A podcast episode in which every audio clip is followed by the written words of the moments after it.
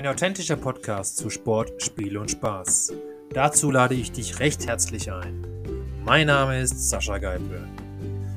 Folge nur deinem Herz, denn mit deiner Leidenschaft für den Sport kannst du spielen. Deine Persönlichkeit voller Witz und Scherz. Mit dem Spaß im Rücken wirst du lernen zu siegen. Hallo Johannes. Hallo Sascha. Alles gut bei dir, Johannes? Ja, sehr gut. Bestens. Ich hoffe bei dir auch in Tirol. Jawohl, danke schön, danke schön. Ja, du sitzt ja in meiner alten Heimat in Hessen. Das ist ja auch ganz schön da. ja, Deswegen, genau. ja. Meine erste Frage an dich, Johannes. Du bist Mentaltra Mentaltrainer geworden. Wie bist du darauf gekommen, dass du das machen möchtest? Genau. Ähm, Im Endeffekt war das ein längerer Prozess. Also ich spiele seit Ewigkeiten Tennis. Ich habe mit sechs Jahren mit Tennis angefangen und ähm, bin auch konstant dabei geblieben, ähm, bis heute, ohne Pause wirklich. Ähm, habe sogar zwischenzeitlich auch diese Leidenschaft zum Beruf gemacht. Also ich war über zehn Jahre hauptberuflicher Tennistrainer, eigene Tennisschule gehabt und äh, mit anderen Trainern zusammengearbeitet und so weiter und habe auch selber die ganze Zeit bis jetzt eigentlich auch immer noch aktiv auch Turniere und Mannschaftssaison und so weiter gespielt. Und gerade früher in der Jugend weiß ich aus eigener Erfahrung, ich war so ein richtiger Trainingsweltmeister. Ich habe im Training mal genial gespielt und im Turnier erste Runde raus. Und die anderen, mit denen ich zusammen trainiert habe, sind meistens weitergekommen. Mhm. Und früher hat mich das immer total genervt und habe immer gedacht, warum ist das so? Und habe aber nicht weiter darüber nachgedacht als Trainer bin ich wieder an diesen Punkt gestoßen, dass das meinen Schülern passiert ist. Mhm. Nicht allen, aber manchen. Manche bringen es einfach so mit, so diese Wettkämpfer zu sein und die kommen dann dadurch. Aber bei manchen hakt es. Und das war so der ausschlaggebende Punkt, dass ich gesagt habe, du, ich will noch was draufsetzen, ich will noch was weitermachen.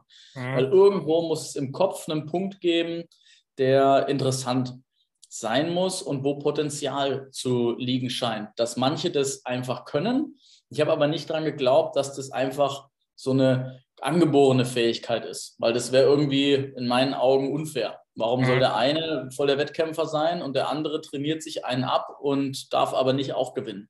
Ja. Deswegen, das war so der ausschlaggebende Grund. Also einmal, weil ich selber gespürt habe, dass ich daran scheitere. Das wurde mit dem Alter dann besser. Mhm. Und zum anderen bei meinen Schülern und denen wollte ich helfen. Denen wollte ich einen Input geben.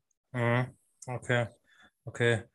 Also das ist ja, gerade im Tennis ist es ja, ich hatte vor kurzem erst mit einem Tennisprofi gesprochen, der, der mal Weltrangliste stand, ATP. Mhm. Und ähm, genauso ist es ja auch, dann hatte ich mal auch noch einen anderen Gast, der sozusagen sich mit der Neurowissenschaft und Neuroathletik be mhm. beschäftigt. Jetzt du als Mentalexperte, das spielt ja alles eine Rolle. Ja, jetzt ja. Verbindest du da irgendwas daraus? Also sprich aus dem neurowissenschaftlichen Thema äh, aus, und aus dem Tennis? Oder wie, wie, wie sieht es dann bei dir aus? Ja, also ich versuche das jetzt so ein bisschen zu kombinieren. Also ich fahre jetzt aktuell so ein zweigleisiges, äh, ähm, zweigleisig quasi, ähm, dass ich zum einen noch Tennistrainer bin und zum anderen dieses Mentalcoaching vorantreiben will. Ich möchte nicht mehr nur in meinem Verein das Wissen weitergeben, sondern möglichst vielen Tennisspielern oder allgemein Sportlern. Tennis ist natürlich meine Heimatsportart, sage ich mal, da bin ich zu Hause. Da kenne ich die Anforderungen ganz genau, aber manchmal ist es sogar ganz gut, die Anforderungen an anderen Sport gar nicht zu kennen, weil dann weiß ich nicht, dass etwas nicht funktioniert. Ja. Das ist mal so mein Ansatz. Ja. Und ähm, da auf deine Frage zurück, ähm, ja, ich bringe jetzt natürlich Teile aus diesem Mentaltraining auch in mein Tennistraining mit ein. Also ich habe gelernt, dass es unterschiedliche Typen gibt. Der normale Tennistrainer ist oft der, der anspielt und immer redet und ja. immer quasi wiederholt und wieder äh, Feedback gibt. Ja. Aber es gibt ganz viele, die gar nicht über das Gehör eigentlich lernen, sondern die lernen über das Visuelle zum Beispiel. Mhm. Und dann gibt es welche, die über das Taktile eher, die müssen das spüren. Mhm. Und so habe ich mein Training dahingehend ein bisschen verändert, dass ich mit den Leuten ausprobiere, dass ich denen entweder was zeige, dass ich es nochmal vormache oder mal ein Muster Beispiel zeigt oder man führt denjenigen mal an den Treffpunkt, wenn es jetzt zum Beispiel darum geht, dass der den Ball früher treffen muss, dass man das mal spürt, dass der mal merkt, ah, da muss ich den eigentlich treffen.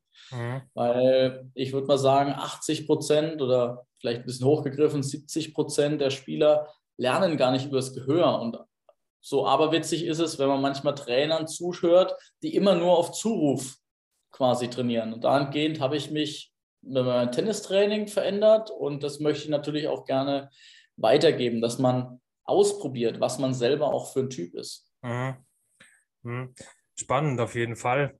Das, also ganz nebenbei noch, heute ist bei mir der Johannes Lipsius. Ähm, nicht wundern, eben Experte für Mentaltraining und Tennistrainer. Genau. Ja. ganz kurz vorstellen zwischendurch. Ähm, genau.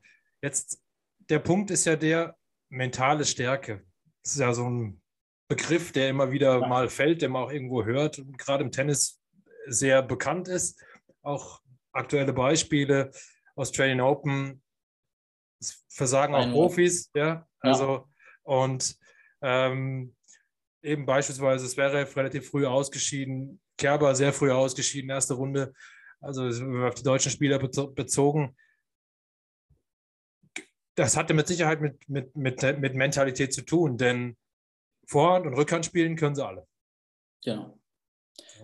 Ja, also ähm, genau das ist ja eben der Punkt. Also es wird jetzt kein, wenn wir es auf einen Amateursport nehmen, kein LK10er, einen LK2er schlagen, nur weil er mental stark ist. Das muss man auch ganz klar sagen. Ne? Das ist aber genauso ein Baustein wie die Kondition, wie die Technik und wie die Taktik.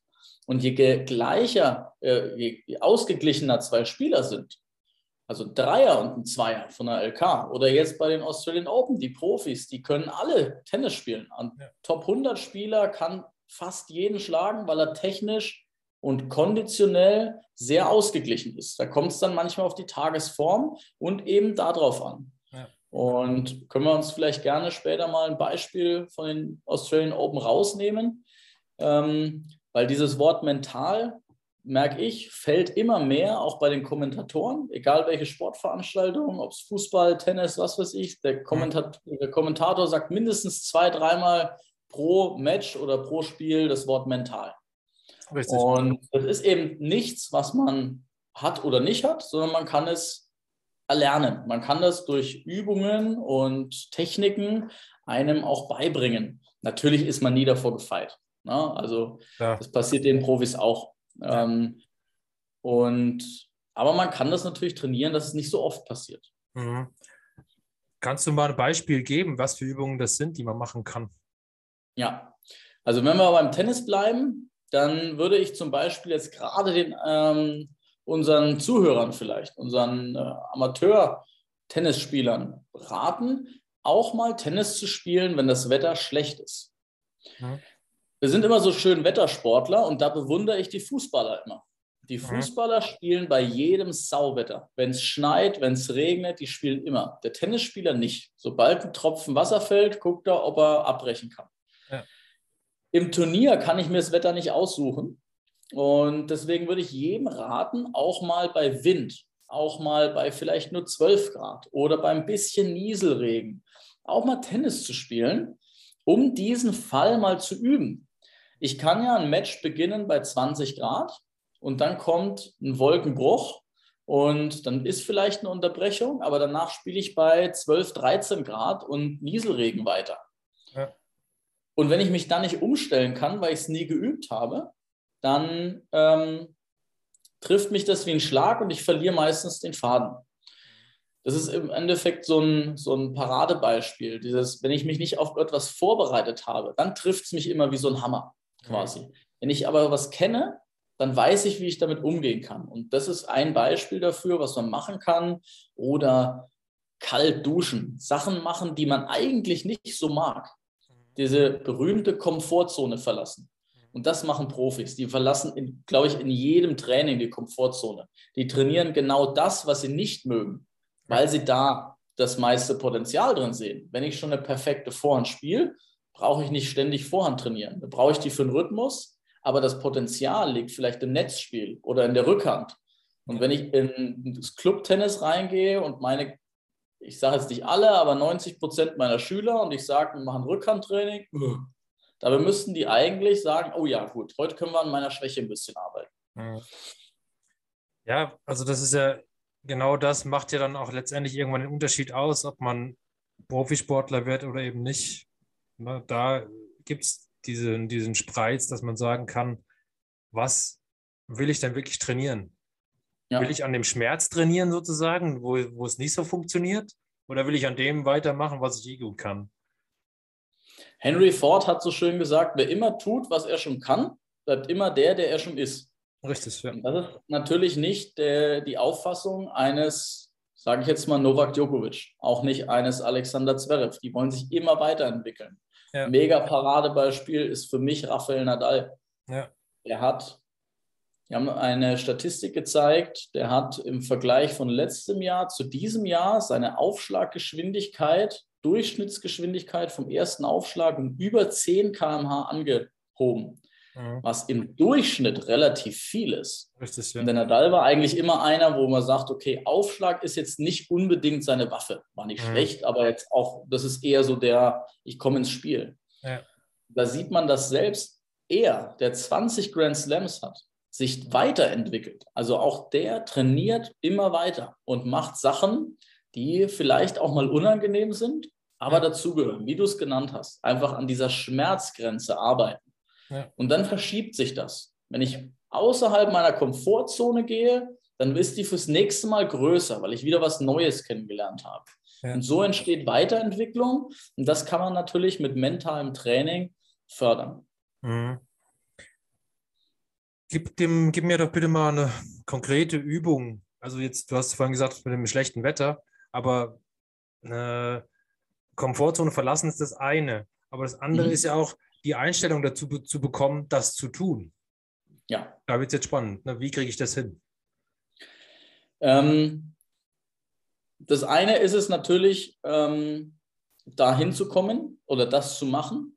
Ähm, was jetzt ist zwar schwierig mit diesem, ähm, ja, muss ich, sorry, muss ich zwei, zwei, zwei Gleise fahren. Also wenn ich zum Beispiel sage, ich möchte mich mehr aktivieren, intensiver zu trainieren. Das hat jetzt nichts mit dem Wetter zu tun, da komme ich gleich darauf zurück. Dann mag ich das Prinzip der minimalsten Kontinuität. Das heißt, ich setze mir eine, eine Sache, die ich trainingstechnisch machen kann, jeden Tag. Mhm. So wie ich jeden Tag Zähne putze. Ich mache es nicht einmal die Woche zehn Minuten, sondern ich mache es jeden Tag vier Minuten. Zweimal zwei. Und so mache ich mir jetzt als Beispiel, ich will fitter werden, also gehe ich, sage ich, ich gehe jeden Tag fünf Minuten joggen. Mhm. So, das ist eine ganz niedrige Hemmschwelle. Mhm. Und Jetzt mal eine Frage an dich. Wenn du fünf Minuten sagst, du gehst jetzt fünf Minuten joggen, glaubst du, es bleibt bei diesen fünf Minuten, die du joggen gehst? Bei mir ganz sicher nicht, aber wahrscheinlich bei den meisten anderen auch nicht. Wenn ich einmal draußen bin, dann sage ich, okay, dann laufe ich jetzt auch noch weitere fünf Minuten oder was weiß ich. Ich werde immer, also fast immer meine Grenze verschieben. Ja. Ich setze mir ein kleines Ziel, was die Hemmschwelle gering macht. Und selbst an einem Tag, wo es mir richtig schlecht geht, sage ich mir, okay, fünf Minuten Joggen kriege ich heute hin. Ja. Dann habe ich immerhin was gemacht. Ja. Wir wissen alle, jetzt rein Trainings, physiologisch ist es, macht es nicht den Rieseneffekt, aber hier oben, es geht jetzt ja gerade nur ums Mentale, sich aufzuraffen. Dadurch entsteht eine Routine und ich komme dazu, immer was zu tun. Und dadurch, dass ich eine kleine Einheit mir setze, komme ich ins regelmäßig, ins regelmäßige Aktivwerden. Mhm. Und weil die Einheit so klein ist, so lächerlich klein, werde ich sie höchstwahrscheinlich auch ausdehnen. Weil wenn ich einmal dabei bin, merke ich, oh ja, jetzt habe ich mich gerade umgezogen, dann kann ich auch noch länger laufen. Richtig. Und auf einmal wird es immer mehr. Genauso Liegestütze. Ich mache jeden Tag eine Liegestütze. Ja. Ich glaube, an den seltensten Tagen werden die Leute nur ein Liegestütz machen. Dann mache ich doch drei, vier, fünf, was weiß ich. Ja. Und komme so voran. Das ist das eine. Mhm. Und das andere, mich immer da so, so raus zu, zu schubsen, das liegt natürlich an meiner Zielsetzung. Mhm. Ich muss mir ein Ziel suchen, was wirklich meins ist, was ich erreichen will. Und das empfehle ich immer, aufschreiben und an Orte pinnen, kleben, legen, wo ich regelmäßig bin. Mhm. Und dann lese ich immer mein Ziel. Ich möchte das und das erreichen. Ich möchte im Tennis LK2 werden, wenn ich LK5 bin. Mhm. Und wenn ich das ständig sehe, dann kann ich auch meinen Schweinehund schneller überwinden. Dass ich sage, okay, ich gehe heute doch nochmal joggen bei schlechtem Wetter oder Tennis spielen bei Wind. Wetter gefällt mir nicht, aber ich will ja was erreichen. Ich will ja das Ziel erreichen, das erreiche ich nicht auf dem Sofa. Ja. Das sind so diese zwei Dinge, um diesen Schweinehund zu überwinden. Mhm. Mhm. Genau, also das ist ja, ich meine, das kann ich aus meiner eigenen Erfahrung ja auch sagen, so Minimalziele setzen finde ich gut. Man darf, wegen mir kann man auch ein großes Ziel haben, wobei ich bin immer der Fan davon, ein großes Ziel kann auch nicht erreicht werden und dann bin ich, dann bin ich enttäuscht. Deswegen, ich weiß, da bin ich mir nicht so sicher, ob das wirklich sinnvoll ist. Ich bin eher der, dafür, so kleine Ziele zu setzen, weil das ist ein Weg, den du gehst. Mhm. Und, ähm, und wenn das dann groß wird, dann ist das schön. Dann ist es aber überraschend schön. Und, und andersrum ist es so, wenn du, wenn du dir zu große Ziele steckst, dann wirst du da daran kaputt gehen und enttäuscht sein. Ähm, Vielleicht auch ein kleines aktuelles Beispiel dazu. Zverev hat zum Beispiel gesagt, er will die Nummer eins werden.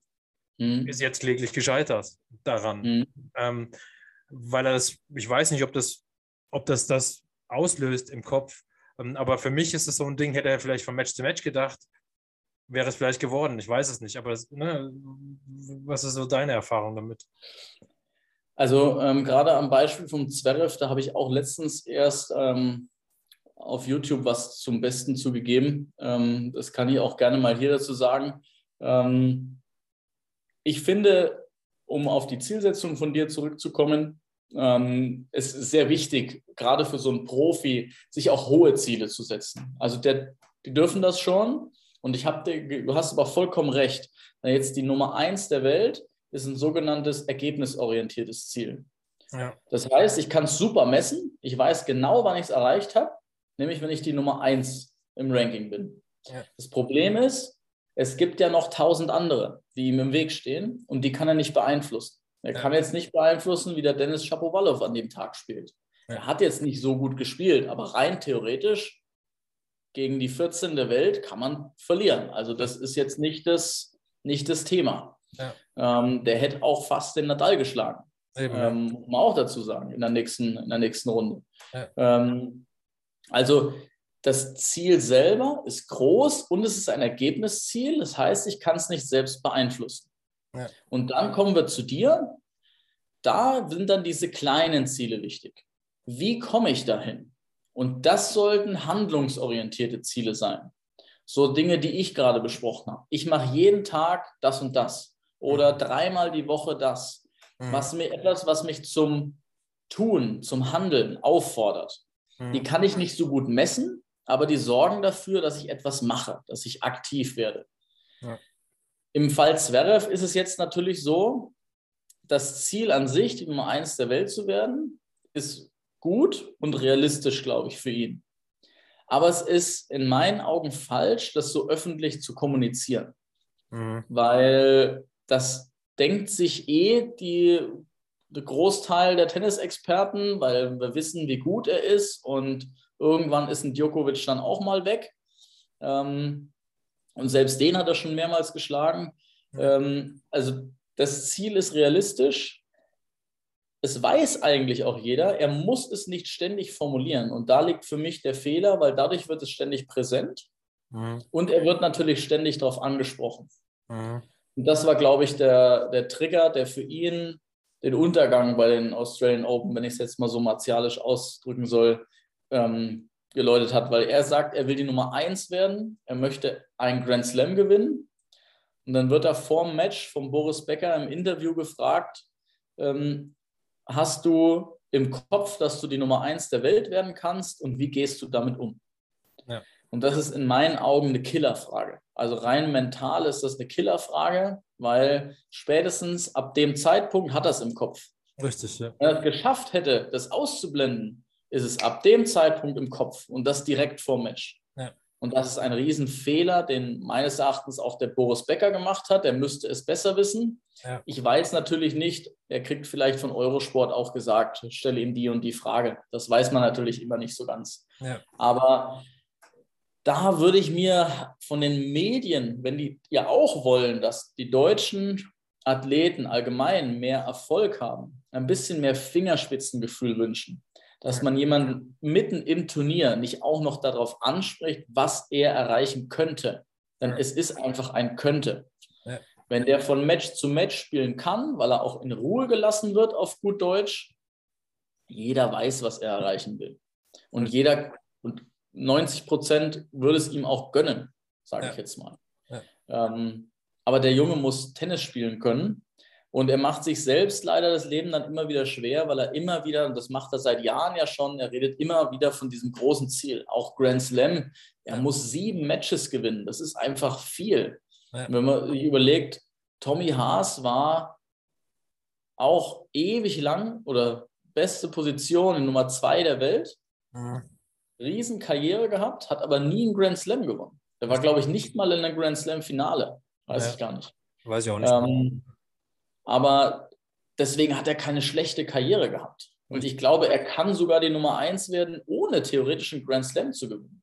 Also das sind alles Resultate aus dem, was ich auf den Platz bringe. Ja. Und wenn wir Zeit haben, dann würde ich da gerade noch kurz einhaken. Klar, ähm, ja. Man hat ja gesehen, wie er fast schon lethargisch oder lustlos gespielt hat. Es sieht dann von außen immer lustlos aus, wie im Nachhinein sagte Boris Becker, man kann verlieren, aber nicht auf die Art und Weise. Man muss zumindest kämpfen können. Auch das ist eine Schwachsinnsaussage, weil wenn der Kopf das nicht hinkriegt, weil der beschäftigt ist mit diesem Druck, die Nummer eins werden zu müssen, ich muss dieses Match gewinnen, um überhaupt noch im Rennen zu bleiben, für beide Ziele. Und wer weiß, vielleicht gab es sogar privaten Trigger, wissen wir ja alles nicht. Richtig, ja dann ist der Kopf mit so vielen anderen Sachen beschäftigt, aber sicher nicht mit körperlicher Leistung. Und dann sieht das nach außen doof aus, ja. dass der nicht kämpft oder kämpfen will, aber er kann nicht. Ja. Er ist einfach, er kämpft mit sich selbst. Ja. Und das ist einfach das, was viele, aber es ist auch nicht schlimm, nicht verstehen. Kann ja nicht jeder alles wissen, aber da dürfen meines Erachtens die Medien dann nicht gleich wieder draufhauen, weil die Medien haben mit dazu beigetragen, dass dieser Druck entstanden ist. Das stimmt, ja. Das stimmt. Ich meine, das ist ja gerade im Tennis, das ist ja, ich meine, das wissen wir beide auch aus eigener Erfahrung. Wir haben ja beide Tennis gespielt, das ist etwa das gleiche Niveau.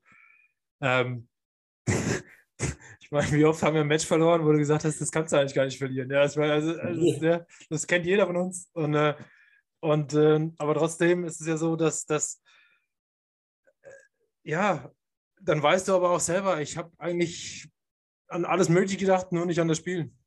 Ja. Also, also, also, mir ging das öfter so, um noch mehr zu sein. Ich weiß nicht, wie es dir ja, ging. Ja, und vor allem ist es ja immer dann, wenn wir an so Dingern gescheitert sind, so dummen Matches, die wir eigentlich, wo wir sagen, ey, wie kann ich das noch verlieren? Dann haben wir ja auch noch geführt. Genau. Also wir liegen ja dann meistens auch noch vorne. Ja. Und wir haben aber, wir genießen dann immer das Spiel und es macht Spaß, ey, und wir spielen gut. Und auf einmal wird uns klar, wir können gewinnen. Vor, vorher war das Gewinnen für uns, ja Weg. klar, wollen wir, wir, wollen immer gewinnen, wenn wir ja, auf Platz aber, gehen. Aber mein Gott. Ja. Aber dadurch, dass wir es erlauben, in unserem Kopf so präsent werden zu lassen, dass wir auf einmal darüber nachdenken, oh, es steht 6, 4, 5, 2. Mhm. Ab dann spiele ich nicht mehr Tennis. Ab dann denke ich nur noch an mein Ergebnis. Ja. Und das ist ganz wichtig, sich einfach andere Dinge zu suchen.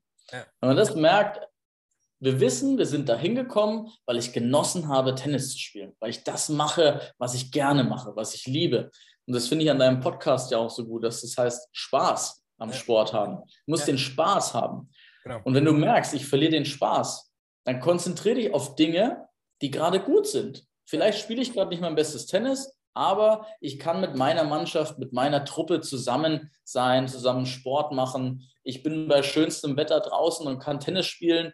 Viele Menschen können das nicht aus verschiedensten Gründen. So. Kleinigkeiten als ein bisschen Privileg sehen. Und dann kann man so ein bisschen sein Mindset manchmal ändern und wieder weg von diesem Spielstand kommen. Ja.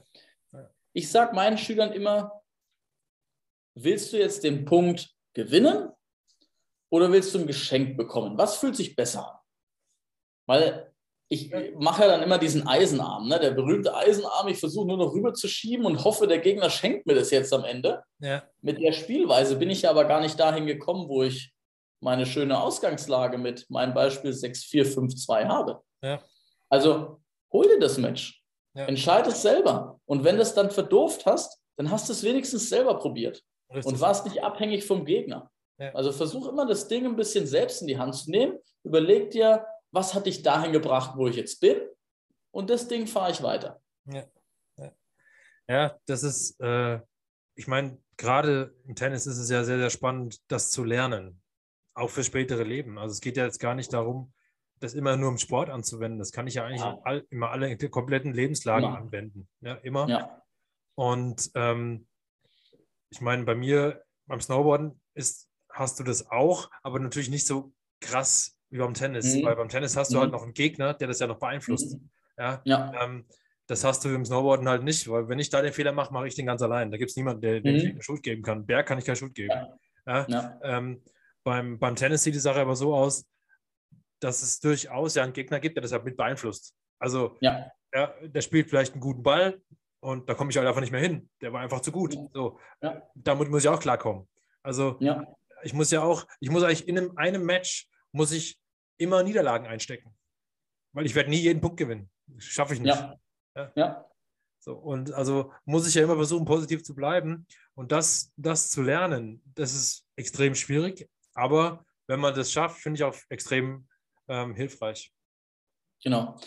Du hast es ganz gut gesagt. Also man muss als allgemein als Sportler, ähm, aber gerade auch als Tennisspieler von dieser Perfektion wegkommen. Also ich bin auch Skifahrer, jetzt nicht in dem Leistungsbereich, wo du warst, aber da kann ich mir eher vorstellen, dass man sagt, ey, heute bin ich perfekt den Berg runtergefahren, quasi.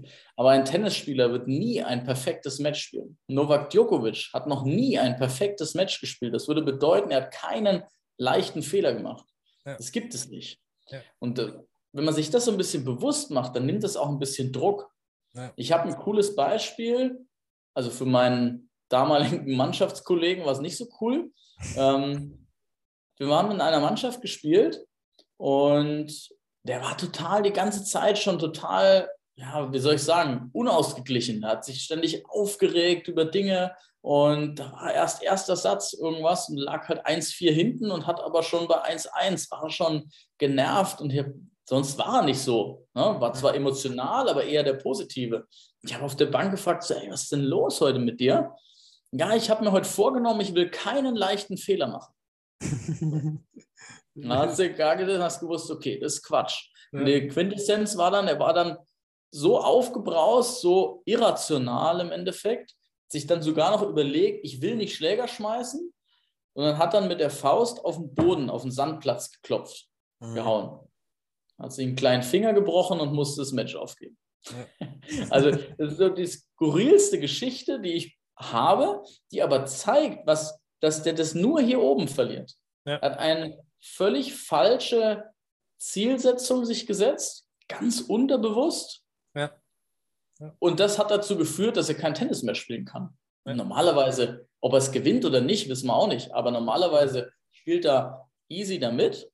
Aber das ist so das, was man den Amateurspielern, ich sage mal Amateur, also alle, die das jetzt nicht hauptberuflich machen, sind Ja. für mich Amateure. Das ist Ja. überhaupt nicht negativ bewertet, sondern alle, die jetzt nicht Geld damit verdienen, ähm, die können lernen, hey, mach dich von dieser Perfektion frei, geh auf den Platz, weil du Bock hast. Richtig. Überleg dir, warum bin ich heute zum Tennis gegangen oder zum Snowboarden oder zum Fußball, weil ich Bock drauf habe. Richtig. Wenn du keinen Bock drauf hast, brauchst du nicht hingehen. Nee.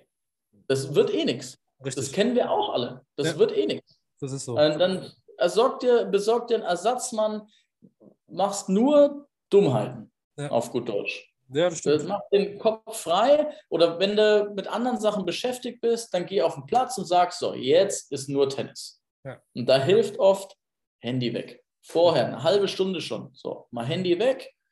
Und jetzt lasse ich mich mal nur auf den Platz ein. Dann gucke ich mir die Anlage an, wenn es eine neue Anlage ist. Wo ist alles? Wie sieht es aus? Sich so dieses Akklimatisieren, das ist ja das, was die Profis machen. Ja. Warum soll ich das als Amateur nicht übernehmen? Richtig. Aber die Amateure sehe ich immer, die sitzen dann noch so bis zwei Minuten, bevor es auf die Bank, aufs Match geht, ja. auf den Platz geht. Ja. Und dann bin ich einfach nicht in diesem, in diesem Tunnel. Das ist das, was man von Profispielern lernen kann. Ja, ja das stimmt. Ja, also das ist, das ist einfach ein spannendes Thema. Und ich finde ja, weil du jetzt gesagt hast, dieses Lernen, auch akklimatisieren und so weiter und auch mit Fehlern umzugehen und die zu akzeptieren, ist in unserer Gesellschaft ja gar nicht akzeptiert. Da fängt es ja an. Weil denk an die Schule, wir gehen in die Schule, was sehen wir als allererstes, wenn wir, wenn wir lernen? Wir lernen erstmal einen Rotstift kennen. Mhm. Du hast da einen Fehler gemacht, das ist falsch. Ja. So wirst du getriggert, ja. Also und mir hat der Sport immer geholfen, das zu überwinden, weil ganz ehrlich, mein Tennistrainer hat mir nicht gesagt, die Vorhand spielst du scheiße. Mhm. Er hat mhm. gesagt, gute Vorhand. Auch mhm. wenn sie nicht so gut war, aber er hat es nicht gesagt. Er hat dann gesagt, das und das kannst du verbessern. Aber es ist ein ganz anderer mhm. Ansatz. Ich meine, das habe ich auch schon oft erwähnt. Aber das ist ein Problem. Und, und ich finde, das kann man auch nicht oft genug ansprechen, dass das ist, so ist. Und ich verstehe nicht, warum wir, warum das nicht einfach mal geändert wird. Ich meine, wie ist da deine Meinung und auch deine Herangehensweise? Ich meine, du arbeitest ja mit Kindern. Ja, genau. Also das ist auch eine Sache, die ich gerade noch mal durchs Mentalcoaching gelernt habe und noch intensiviert habe. Ich war aber auch schon immer einer, ich würde jetzt sagen, nicht dieser Schleifer, der mhm. immer auf den Fehler drauf geht, sondern auch mal versucht, ein positives Gefühl zu vermitteln. Ähm, wenn er von vier Bällen drei Kacke gespielt hat, dann picke ich erstmal den raus, der gut war. Ja. Weil einer war gut. Ja. Erstmal ein gutes Gefühl geben. Genau. Und dann das andere ähm, ist, möglichst selten dieses Wort nicht zu verwenden. Mhm. Mach nicht das. Mhm. Sag ihm, was er machen soll. Ja. Genau. Also immer lösungsorientiert arbeiten und eben nicht diesen Fehler herausstellen. Durch das Nicht stelle ich ja immer den Fehler heraus. Also zum Beispiel, stehe nicht so nah am Ball, heißt, okay, ich war zu nah. Aber dann kann ich ja auch sagen, lass ein bisschen mehr Abstand, Richtig. zum Beispiel. Dann weiß er gleich, was er zu tun hat. Ja. Und ich habe ihm nicht gesagt, dass er was falsch gemacht hat, wenn er so genau. ist. Ne? Sondern einfach nur einen Verbesserungsvorschlag genommen. In meiner Erfahrung wird das auch besser angenommen. Natürlich. Ähm, auch das ist ein Bild, was man sich besser vorstellen kann, wie etwas nicht zu tun. Richtig. Bin ich im Mentaltraining damit sowieso immer konfrontiert. Wir kennen alle das Unterbewusstsein, dass unsere Bewegungen und viele Bewegungen, die wir schon oft gemacht haben, im Unterbewusstsein gesteuert sind, mhm. weil ich kann nicht alles bewusst wahrnehmen, deswegen macht das Unterbewusstsein das meiste. Dieses Wort nicht kennt das Unterbewusstsein aber nicht, also diese Verneinung. Mhm. deswegen triggere ich das Unterbewusstsein falsch. Das beste Beispiel, Tennisspieler steht vom zweiten Aufschlag da und sagt sich, mach jetzt bloß keinen Doppelfehler. Du machst einen. Machst einen. Weil das Wort Doppelfehler im Unterbewusstsein hängen bleibt. Das heißt, der Körper verkrampft. Ja. Und mache ich diesen Einwurf-Doppelfehler. Ich mache ja dann auch selten einen mega zweiten Aufschlag und Doppelfehler. Ja. Deswegen ist es besser, ich spiele den zweiten Aufschlag rein. Oder ich spiele, wenn ich jetzt einen Kickaufschlag kann, zum Beispiel, ich gebe dem Ball einen Vorwärtsdrall mit. Dass ich mir vorstelle, was ich eigentlich machen will. Was möchte ich erreichen? Und dadurch wird diese Aufschlagquote viel besser. Weil dann weiß mein Unterbewusstsein, was es machen soll. Bei Kickaufschlag, ach ja, okay, ich muss den Ball nicht im höchsten Punkt treffen, sondern von unten an rein, mhm. zum Beispiel. Mhm. Und das ist so dieser Ansatz, den ich im Tennistraining verfolge und den ich gerne weitergeben möchte, auch an Trainer, weil ich glaube, dass der erfolgversprechend ist. Und das sorgt auch mehr dafür, dass gerade Kinder lieber zum äh, Tennistraining gehen. Weil, wie du sagst, das, äh, aus dem Schulsystem ist schon immer äh, der erhobene Finger da. Genau. Den brauchen sie nicht auch noch auf dem Tennisplatz oder auf dem Fußballplatz oder ja. irgendwie sowas, sondern lieber ein gutes Gefühl mitgeben. Das heißt nicht, dass man Fehler nicht ansprechen soll, genau. aber auf eine konstruktive Art und Weise und immer ein bisschen was Positives drumherum packen. Diese berühmte Sandwich-Methode. Fang mit was Gutem an, dann sprichst du den Fehler an, hör mit was Gutem auf. Also diesen Fehler in so ein, in so ein Sandwich packen. Das ist eigentlich so in meinen Augen der Idealfall zum Lernen und zum nachhaltigen, langfristigen Dabeibleiben. Genau. Genau das ist, das ist der Punkt. Und ähm, das verstehe ich halt nicht, warum wir das dann im Schulsystem nicht drin haben. Ne? Das verstehe ich einfach nicht. Ähm, es, wir sind mittlerweile im Jahr 2022 angekommen. Wir haben immer mhm. noch denselben Schwachsinn, wie wir 1940 hatten. Also, äh, wenn man das immer auf den Punkt bringt. Ähm, so, das, das ist Wahnsinn. Ähm, aber das ist ein anderes Thema. Nur was ich noch mal sagen wollte, auch was du schon angesprochen hast mit dem Thema ähm, dieses Unterbewusstsein triggern, das macht man ja auch mit der Neurowissenschaft, was ich jetzt vor, kurzem mhm. mit Axel hatte, ja. ähm, was natürlich auch spannend ist. Und da kann man das ja nochmal ein bisschen forcieren. Und ich, genau das ist ja das auch, was du sagst. Ich finde es halt schade, dass diese ganzen Trainingsmethoden, im Profibereich wird das angewendet, keine Frage. Nur das gehört doch eigentlich schon in die Jugendmannschaften rein. Das gehört in ja. die Jugend rein. Das gehört auch schon in der Schule gelehrt. Und da frage ich mich, welche Ansätze können wir finden, um das in die Welt zu tragen, um das auch zu starten, dass es auch umgesetzt wird? Das wäre meine Frage an dich, ob du eine Idee hättest. Ja, das ist eine, das ist eine gute Frage. Da bin ich selber ja im Endeffekt ein bisschen am Suchen, am Lösungen finden. Bei mir jetzt gerade für den Sportbereich. Deswegen war es ja auch der Sprung von mir zu sagen, ich höre jetzt auf, hauptberuflicher Tennistrainer zu sein und mache dieses Mentalcoaching und versuche das zu verbreiten. Mhm. Ähm, weil ich merke, dass dieser Bereich zu wenig genutzt wird. Warum soll, wenn der Profi weiß, das hilft ihm, warum soll das nicht auch einem Amateursportler helfen? Es gibt so einfache Dinge. Teilweise haben wir jetzt drüber geredet, aber es gibt auch andere Methoden. Wenn wir beim Tennisspieler bleiben, habe ich noch einen, einen Tipp für alle, die es ausprobieren wollen. Wenn ich mir immer, wenn der Ball ankommt, Tipp sage, wenn der aufhüpft und top, wenn ich den Ball treffe, dann konzentrieren sich meine Gedanken nur auf den Ball. Mhm. Und das ist das Wesentliche, was ich brauche. Ich denke nicht mehr über den Spielstand nach, nicht über sonst was, sondern ich überlege, damit ich dieses Tipp top timen kann, muss ich wissen, wie schnell kommt der Ball, mit welchem Drall, wo hüpft er auf. Das sind die wichtigsten Faktoren für einen Tennisspieler, um den nächsten Ball sauber zu treffen. Ja. Und das sind so stinkeinfache Methoden und die möchte ich verbreiten. Aber wie die Paradelösung habe ich leider auch noch nicht. Ähm, ich versuche jetzt viel über online mit dir einen Podcast zu machen, um einfach über dieses Thema zu reden, weil Mentaltraining, stelle ich fest, wird öfters noch ein bisschen negativ belastet. Ja, das hat noch nicht, ja, das hat uns hat auch noch nicht gleich was mit ähm, Psychiater zu tun. Ich bin ja. weit weg davon, ein Psychiater zu sein. Ne? Also nicht, früher war es immer so, jemand, der einen Mentaltrainer braucht, der hat einen Knick im Kopf, so ungefähr. Ja, das kenne ich auch, die Aussage. Aber nee, die, wir, ich sorge nur dafür, dass wir das ganze Potenzial ausschöpfen. Aus Körper und Kopf. Ja. Und es ist nun mal so, das finde ich ja so aberwitzig, das Gehirn ist ja alles, es steuert ja alles. Selbst wenn ich mich bewege, egal was, das kommt alles von hier oben. Ich trainiere aber nur meinen Körper als Amateursportler. Ich trainiere meinen Körper, Technik, Kondition und so weiter. Aber dass ich trainiere, dass diese Abläufe von hier oben nach unten besser, schneller funktionieren, äußerst selten. Richtig. Und das eigentlich, da, da verlasse ich mich nur drauf, dass ich nach tausendmal machen, wird dieser Prozess natürlich besser. Ja. Aber ich könnte das viel mehr beschleunigen aufgrund, da ist natürlich die Neurowissenschaft gut, dass die jetzt so ein bisschen vorankommt ja. Ich lese jetzt auch gerade ein Buch dazu und habe letztens eine mega Doku gesehen, wo Bereiche miteinander verknüpft werden. Das ist für mich so die Zukunft des Trainings. Ja. Da war ein Fechter, mhm.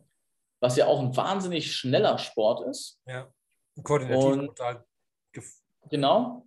Und der musste sich seinen Gegner, die Attacke von seinem Gegner angucken, so wie wir jetzt äh, über einen Laptop. Mhm und im Kopf seine Abwehr durchspielen. Das heißt, er verbindet zwei Punkte.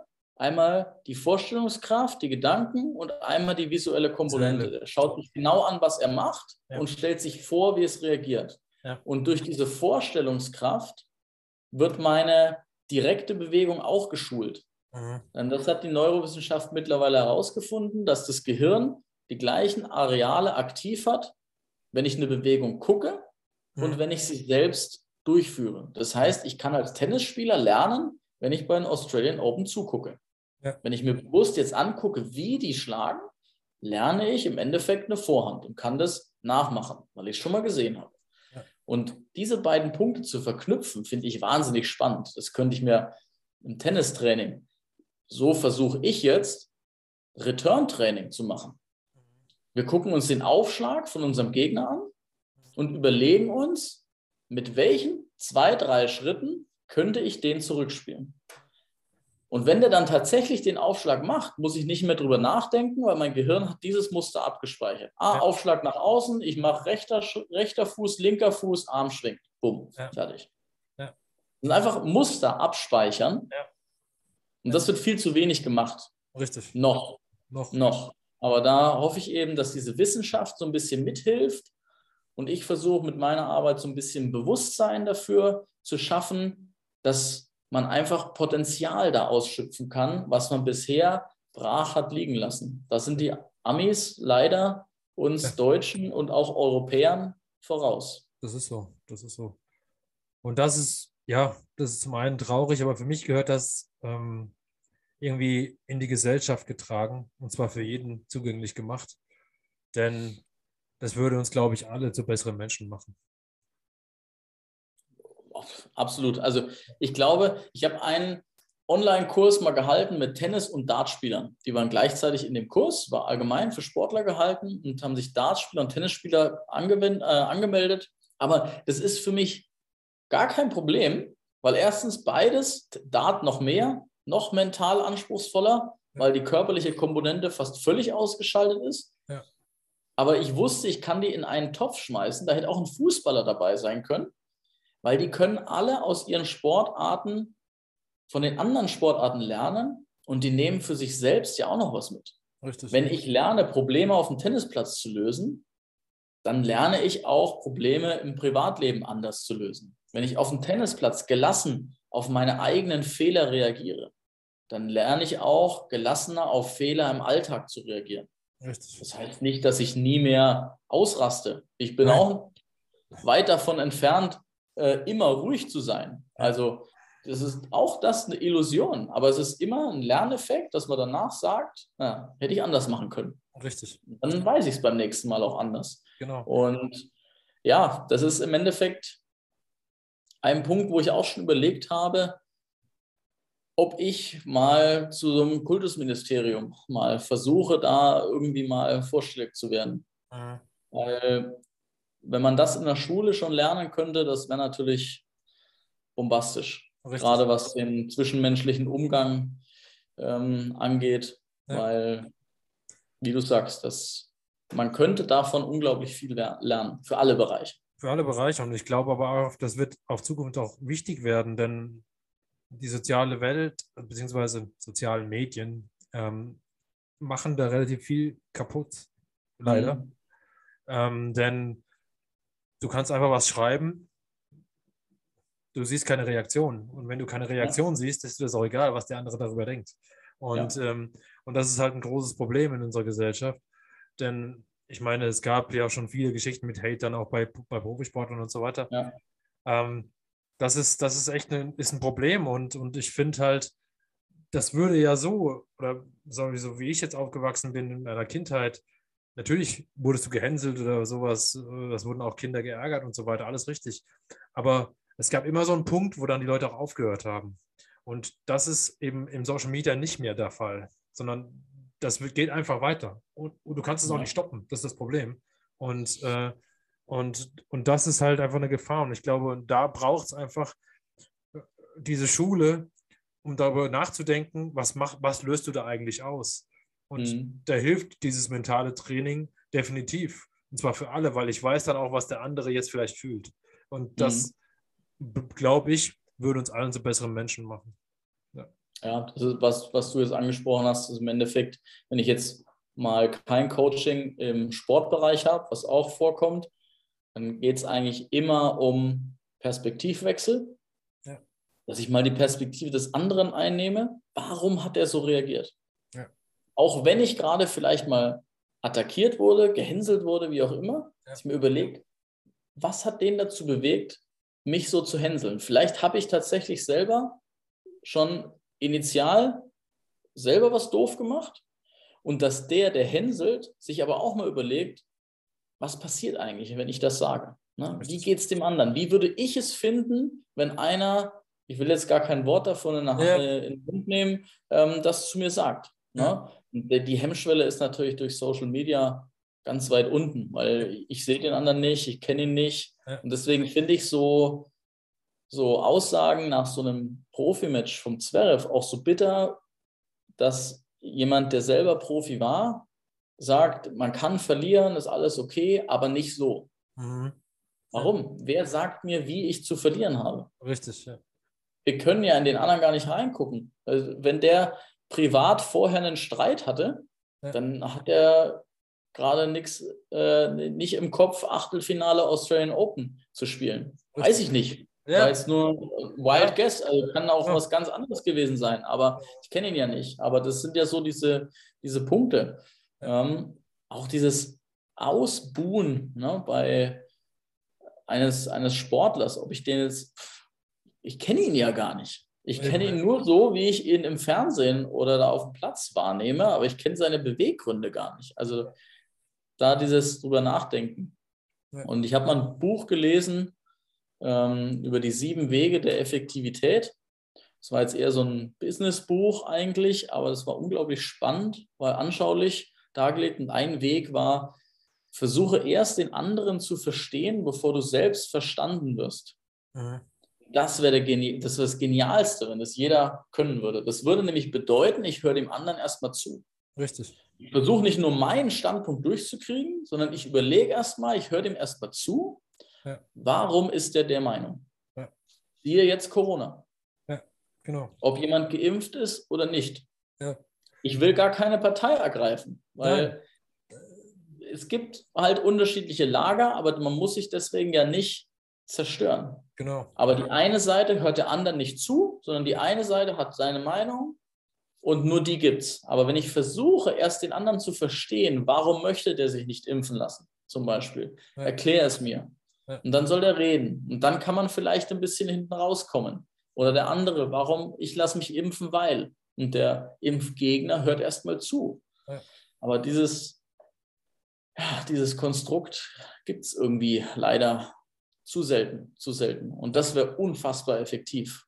Richtig. Und ich glaube halt, dass sowas gerade so neurowissenschaftliche Dinge und auch Mentaltraining da eine, eine große Veränderung schaffen könnten. Da bin ich von mhm. überzeugt.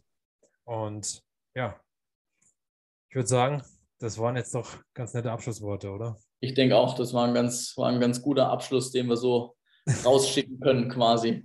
Ähm, nee, also da könnten wir uns noch ewig drüber unterhalten, wahrscheinlich, aber Eben.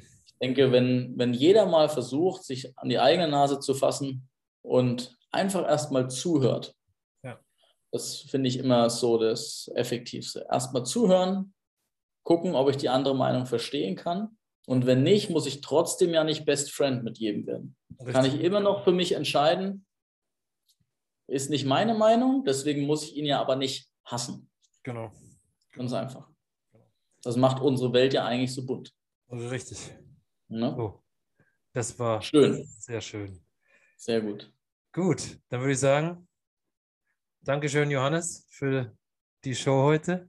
Es war mir eine Ehre, hat sehr viel Spaß gemacht. Dankeschön. Ihr wisst ja, freitags kommt immer die Nummer, deswegen, ja, ähm, ihr dürft gerne fleißig dabei sein, auch gerne kommentieren, wenn ihr das wollt. Und dafür sage ich für heute Dankeschön, ciao, ciao, macht's gut. Das war der Sascha und der Johannes. Ciao, ciao. Ciao, ciao.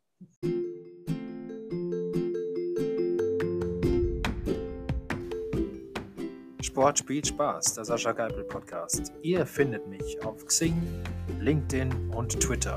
Das sind meine Social Media Kanäle. Ihr könnt mich gerne anschreiben und mir Nachrichten hinterlassen, sodass wir im regen Austausch sein können. Spüre deine Leidenschaft. Lass dich ankommen im Hier und Jetzt. Fühle deine Sportbereitschaft, bis du dich hingibst dem Spiel und Spaß bis zuletzt.